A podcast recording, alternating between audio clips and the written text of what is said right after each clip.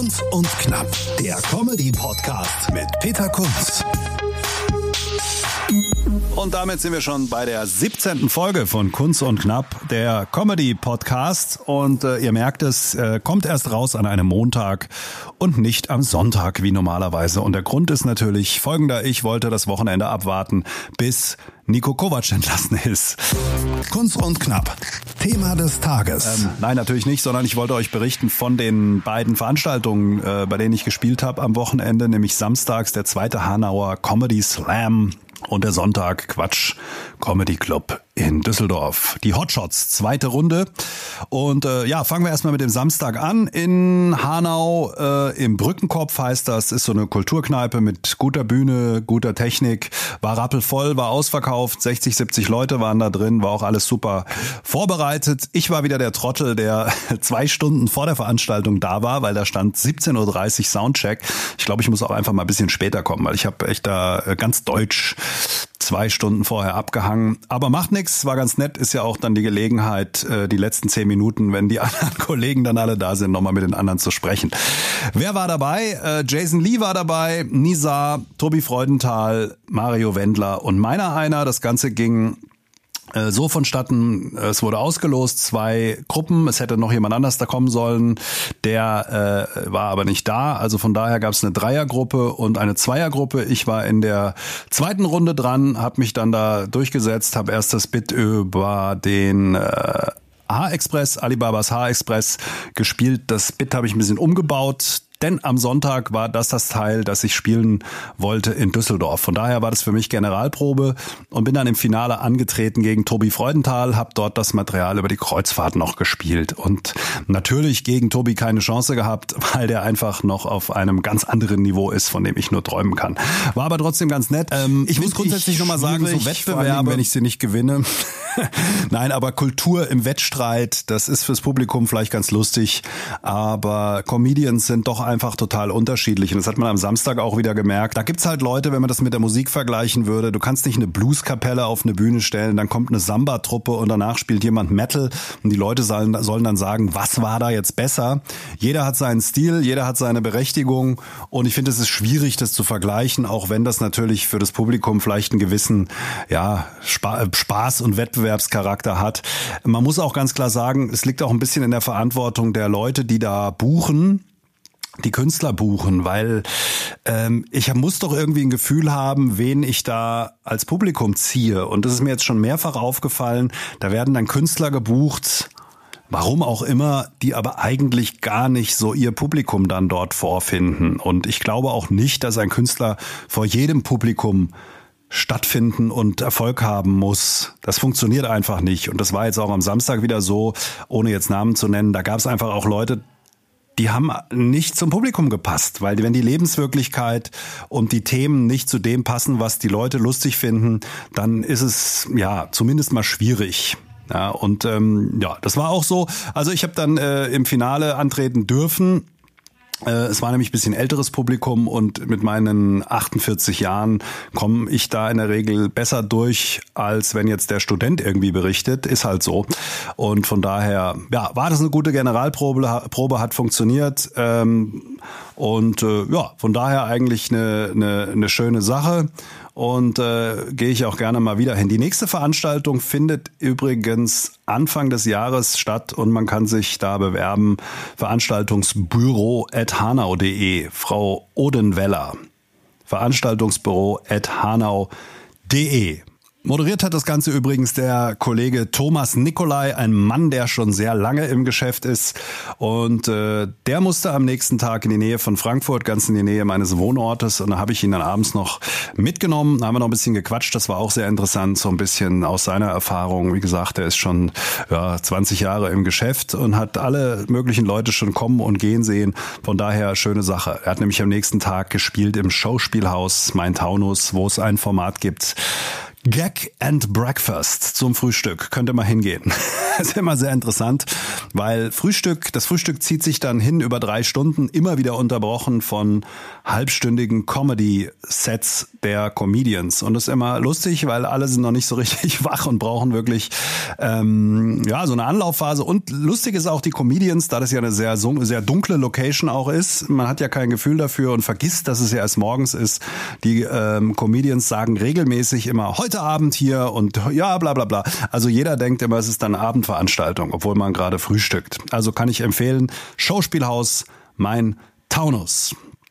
Das also war der Samstag. So, dann ging's am Sonntag weiter nach Düsseldorf. Und äh, ja, ich habe die erste Runde dort schon überstanden und wusste, wenn du da weiterkommen willst, musst du dir Support organisieren. Und das ist ja auch das äh, Konzept, steht ja schon in der E-Mail des Quatschclubs drin. Nur eure Leute können euch nach vorne klatschen. Also organisiert das. Hatte ich auch organisiert. Viele Leute waren dabei. Herzlichen Dank nochmal an alle, die das jetzt vielleicht hören. Äh, sehr große Reisegruppe. Und dann äh, ja, sind wir da aufgetreten. Mit dabei war der Sein aus dem Saarland, Borek Olisov, äh, Tobi Born, der letztes Mal gewonnen hat, ähm, Norman Sosa war dabei und noch ein paar andere. Also es waren ähm, Javid aus Köln war dabei. Und äh, ja, von daher ähm, acht Comedians. Ablauf war bekannt wie beim letzten Mal. Und ich hatte gestern den Eindruck, die Comedians hatten alle wahnsinnig viele Leute dabei. Also der, das äh, Kapitoltheater in Düsseldorf war gut gefüllt, bestimmt 300, 350 Leute drin. Sascha Korf hat moderiert und der macht das super, weil er nämlich äh, keine eigenen Bits spielt, sondern nur Crowdwork macht und auch die Leute gar nicht groß ansagt, die Künstler, sondern jeder kriegt letztendlich die gleiche Anmoderation, die gleiche äh, Stimmung wird hochgezogen. Und das finde ich auch okay, weil der Quatschclub sagt, jeder hat ein Mikrofon und sechs Minuten Zeit. Nach vier Minuten geht eine rote Lampe an. Und das ist schon alles sehr gut organisiert, tolle Sache.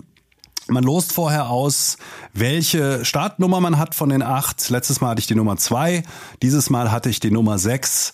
Und äh, ja, es war wirklich ein sehr krasses Teilnehmerfeld, muss ich sagen. Der Javed hatte irgendwie ganz viele Leute dabei, hat als erster gespielt und hat gleich die Stimmung richtig hochgezogen. Und so ging es dann weiter. Und in der zweiten Hälfte wurde es dann echt brutal. Ich war Nummer sechs, danach kam dann, äh, nee, vor mir war der Sein an Nummer fünf, dann kam ich, danach äh, Orek äh, Oleg Borisov und dann noch Tobi Born. Und äh, ja, das war wirklich eine wahnsinnige Energie da drin und ich glaube, ich habe echt hart abgeliefert, war super zufrieden mit mir und habe gemerkt, wie so die Energie äh, wirklich übergesprungen ist. Die Halle hat gekocht, war wirklich gut und äh, ja, von daher war mir aber trotzdem klar, der, der Sein hat ziemlich zerstört im positiven Sinne vorher. Er kam selber von der Bühne und wow, hat er gesagt, das ist ja Wahnsinn und das kann ich nur unterschreiben. Er hat wirklich die Stimmung da hochgezogen und auf der Welle konnte ich natürlich auch noch ein bisschen reiten. Ähm, ja, und machen wir es kurz. Äh, ich wurde Vierter. Es war wirklich relativ knapp. Und äh, ja, der vierte Platz insofern undankbar, weil ich jetzt beim nächsten Mal nicht dabei sein kann. Gewonnen hatte der Sein völlig zu Recht, vor allen Dingen, weil er auch keine Unterstützer dabei hatte. Der hatte ein, zwei Leute und er hat es echt geschafft mit seinem Bit, den ganzen Saal hinter sich zu bringen. Auch Norman Sosa hat äh, wirklich abgeliefert. Der wurde Dritter und Tobi Born Zweiter. Von daher ähm, bin ich einerseits froh, weil es, glaube ich, wirklich mit der beste Auftritt war, den ich jemals so äh, abgeliefert habe, auch in so einem großen Rahmen. Natürlich bin ich ein bisschen genervt, weil ich schon dahin gefahren bin, um auch weiterzukommen. Aber ist halt so. Jetzt muss ich halt mal so in den, in den Quatschclub kommen. Und ich glaube, ich rufe die einfach mal an und sag mal, hey Leute, vergesst mal euren komischen Wettbewerb. Ich spiele jetzt einfach direkt bei euch. Ja, das ist die Stimmungslage so ein bisschen. Ähm, also wenn ihr mal dahin geht, nehmt euch ordentlich Support mit, äh, weil äh, ihr braucht's. Es wird halt wirklich nach Lautstärke abgestimmt.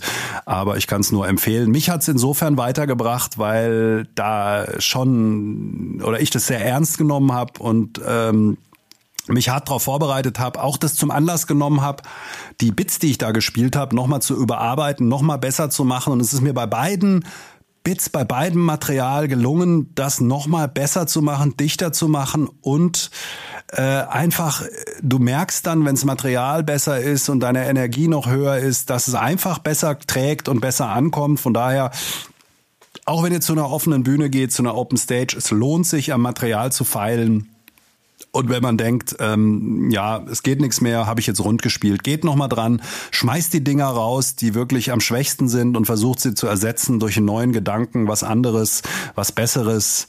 Und äh, ja, daran werde ich weiter hart arbeiten.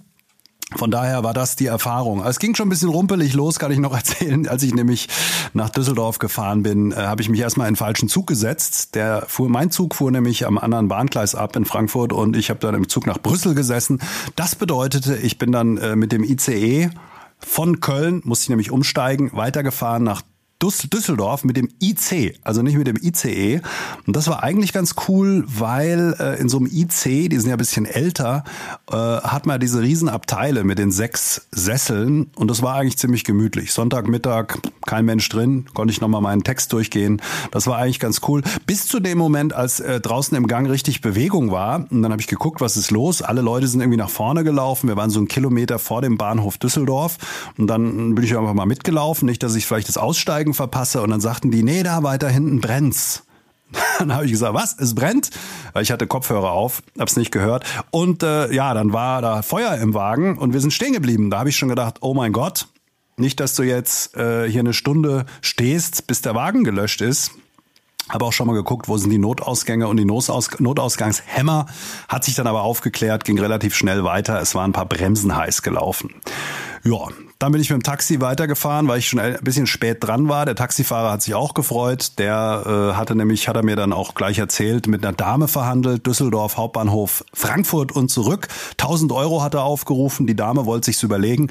Dann bin ich eingestiegen zum Kapitoltheater für 6,75 Euro aber ich habe ihm einen Zehner gegeben. Aber das finde ich immer super, wenn die Taxifahrer dann auch sagen, hey, pff, eigentlich habe ich auf diese Fahrt hier überhaupt keinen Bock. Ja, so war das. Also, das war mein Wochenende.